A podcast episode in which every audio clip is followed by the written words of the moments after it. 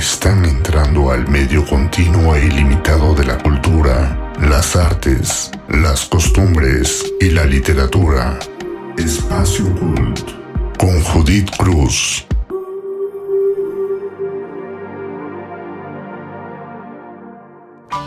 ¿Qué tal? ¿Cómo les va? Los saluda Judith Cruz Avendaño. Un gusto llegar a ustedes donde quiera que se encuentren. Los invito a quedarse conmigo hasta el final de esta emisión.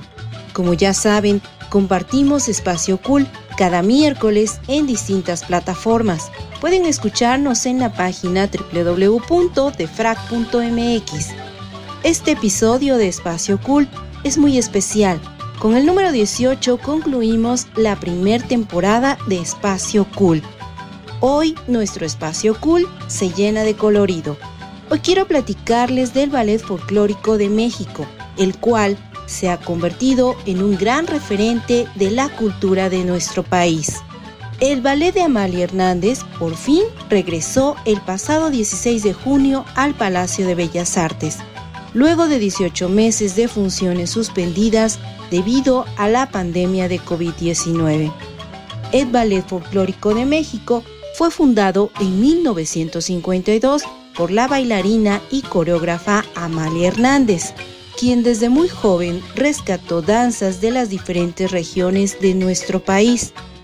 Comenzó a funcionar con apenas ocho bailarinas y para 1959, con el apoyo del coreógrafo Felipe Segura, se transformó en el Ballet Folclórico de México, que vio la luz debido a la aceptación que tuvieron sus piezas basadas en la tradición y el folclore. El 11 de octubre de 1959 se logró establecer al Palacio de Bellas Artes como sede permanente de la compañía. El entonces director del Instituto Nacional de Bellas Artes, Celestino Gorostiza, invitó al Ballet de México a presentarse en el Palacio de Bellas Artes cada domingo, un hecho que se convertiría en una tradición. El reconocimiento comenzó a llegar para dar renombre a la agrupación, principalmente después de su participación en el Festival de las Américas en Chicago, donde recibió el reconocimiento del público. A principios de la década de 1960, el Ballet Folclórico de México se consolidó de manera internacional al participar en el Festival del Teatro de las Naciones de París y llevarse el galardón del primer lugar. El renombre alcanzado alrededor del mundo le ha permitido seguir creciendo hasta convertirse en un símbolo de lo mexicano. En estos meses el ballet se ha reinventado, han dado clases en línea para 6 millones de personas y continúan haciéndolo en la plataforma Contigo en la Distancia de la Secretaría de Cultura Federal, así como en sus redes sociales. De acuerdo con el director de la agrupación, Salvador López, las clases a distancia llegaron para quedarse. La escuela funciona y no ha parado. Cuentan con una matrícula de 300 alumnos. Los invito a visitar la página, las redes sociales del ballet disfruten de las clases en línea. En su programación cuentan también con clases para niños. Como les comentaba al inicio, este es el último episodio de esta primer temporada de Espacio Cool, pero no por ello los abandonamos. Continuamos en contacto a través de las redes sociales de defrag.mx y de Espacio Cool. Además, en esta emisión les dejo algunas actividades culturales que pueden disfrutar en línea en estos próximos días. Les comparto la cartelera Cult. El Museo de la Mujer ha preparado el taller Poesía en voz de sus autoras. Jueves 24 de junio a las 17 horas, conéctate al Facebook de Museo de la Mujer México. Te invito a visitar la página musiteca.mx plataforma dedicada a difundir la herencia musical y cultural de nuestro país.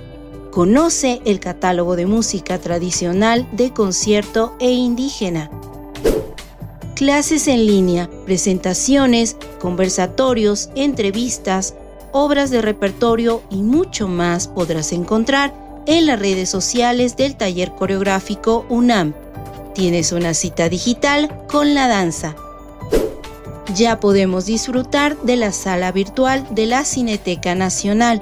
Puedes consultar la programación entrando a cinetecanacional.net. Todos los jueves se actualiza la programación. Ya está abierto el registro para participar en el taller de diseño de experiencias educativas, dirigido a docentes, artistas, talleristas, creadores e investigadores martes y jueves del 6 al 27 de julio. Para inscribirte y tener mayor información, puedes consultar la página del Centro Cultural de España y México o bien entrar a la página de la Secretaría de Cultura, así como a sus redes sociales. Encuentra contenidos culturales, convocatorias, concursos, presentaciones de danza, documentos sonoros, conciertos, clases de ballet en línea, todo eso y mucho más en la plataforma Contigo en la Distancia.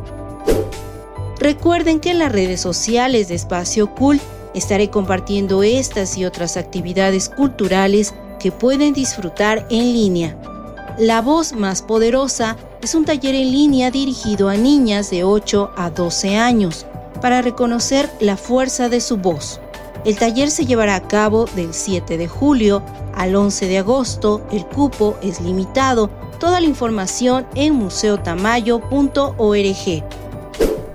Si te interesa estimular el desarrollo de niñas y niños a través del arte, no te pierdas los talleres del Centro Cultural de España en México, próximo domingo 27 de junio a partir de las 10 de la mañana. Los talleres están dirigidos a edades hasta los 6 años. Inscripciones en la página del Centro Cultural. No te pierdas la Noche de Museos Virtual. El próximo miércoles 30 de junio, entra al Facebook de Noche de Museos o bien a las redes sociales de tu museo favorito. De 17 a 22 horas disfruta de conciertos, recitales, videodanza, charlas y mucho más. Comparto con ustedes estas y otras recomendaciones culturales en Twitter arroba Judy Cruza, en Instagram, en el Facebook de Espacio Cool. Este es el dato cool de hoy. El Ballet Folclórico de México se ha presentado frente a más de 22 millones de personas en su historia. Amalia Hernández fue su precursora creando alrededor de 70 coreografías. Así concluimos Espacio Cool, tu podcast cultural. Los invito a explorar la plataforma de frac.mx. Da clic, escucha y comparte los contenidos. Déjanos tus comentarios en la publicación de esta emisión. Seguiremos en contacto a través de nuestras redes sociales. Te invitamos a estar atentos de las publicaciones de defrag.mx en Facebook. Síguenos en Twitter. Me encuentras como arroba Judy Sigue a Espacio Cool en Instagram y Facebook. Yo me despido, no sin antes agradecerles que me hayan seguido en esta primera temporada de Espacio Cool. Regresaremos con más temas.